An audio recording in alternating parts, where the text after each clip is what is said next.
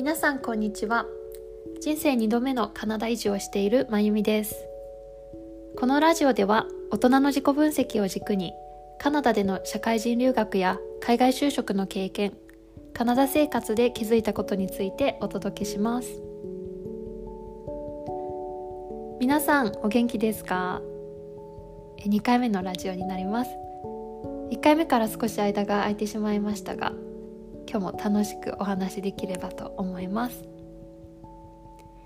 え今日のラジオでは私が発信をしようと思った理由についてお話しできればと思います。一番大きな理由は過去の自分と同じようなことで悩んでいる人にとって少しでも役立つ情報や気づきをお伝えできればなと思ったからです。私の場合はですねこれまでの人生で大きく2回モヤモヤ期を経験しました、まあ、いずれもキャリアや自分ということが関わるモヤモヤ期でした。1回目のモヤモヤ期は新卒で入社した会社で働いていた時です。私は日本では、えー、新卒で金融系の会社に入社しました。でそこでは代理店営業として6年半ほど仕事をしていたんですけれども、まあ、営業が主軸の仕事ではあったんですけれども、まあ、それ以外にも営業に絡めた事務系のタスクだったりマーケティング系のお仕事だったりあとはカスタマーサービスも絡んでいましたので本当に広くいろんなことをやらせてもらっていました。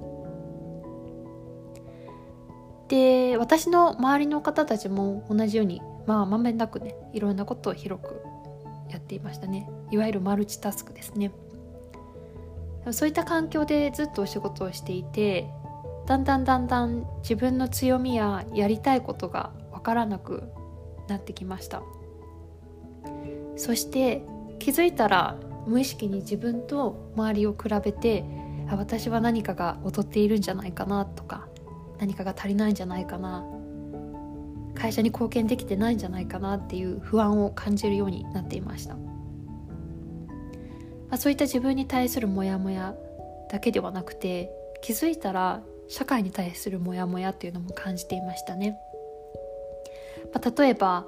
よく職場の人たちとお話ししている時に私たちはストレスの対価としてお給料もらってるよねっていうのをよく冗談っぽく笑いながら話すことがありましたね。まあ、当時は笑って話していたんですけれども心のどこかで好きな仕事を選びたいな自分が情熱を持ってやれる仕事を選びたいなっていうふうに感じていたように思います。あとは、まあ、当時はですねまだ2010年とか、まあ、15年ぐらいの時期だったんですけれどもこう周りのあの人たちを見ているとまあ、特に女性の方が多い職場だったんですけれども、まあ、仕事を極めるバリキャリ系の方は女性の方独身の方が多かったですしあとはまあ仕事とご家庭のバランスを取る方っていうのはちょっと前線から一歩離れたところでお仕事をしているというような印象がありました。当時の私は本当にその2つの選択肢しかないのかなって思っていたように思います。探せば絶対それ以外の選択肢はあるはずっていうのを心のどこかで感じていたように思います。そして、まあ、自分の性別や年次や、まあ、その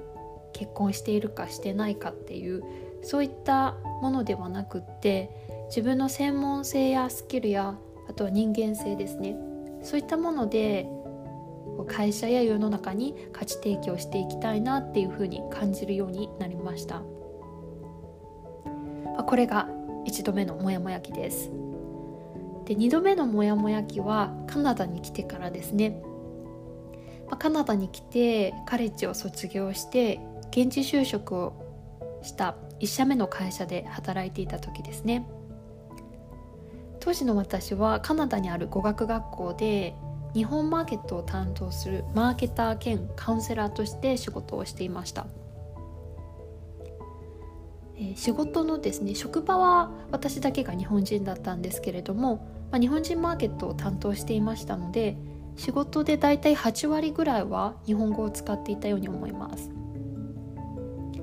当時の私にとって日本語を話せることと日本での社会人経験があるっていうのは大きな強みだったように思います。でも一方でその2つを強みだと考えた時に私はこうその日本語という武器が使えない職場では働けないんじゃないかとかですね。日本での社会人経験というものを自分から取り除いたら私はカナダの他の会社では働けないんじゃないかって勝手に限界を決めていたように思います。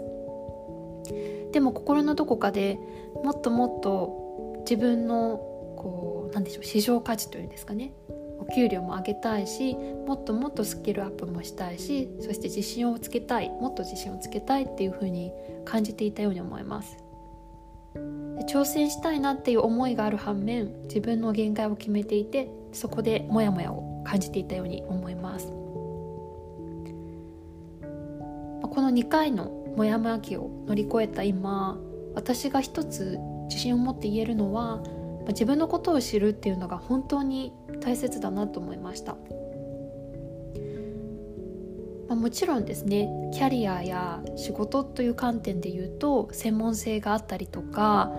あとは履歴書とか面接でのパフォーマンスっていうのもすごく大切だと思います。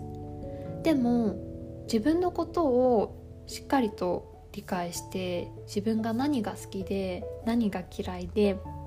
何が得意で何が苦手かっていうのをその時点でもいいと思うんですが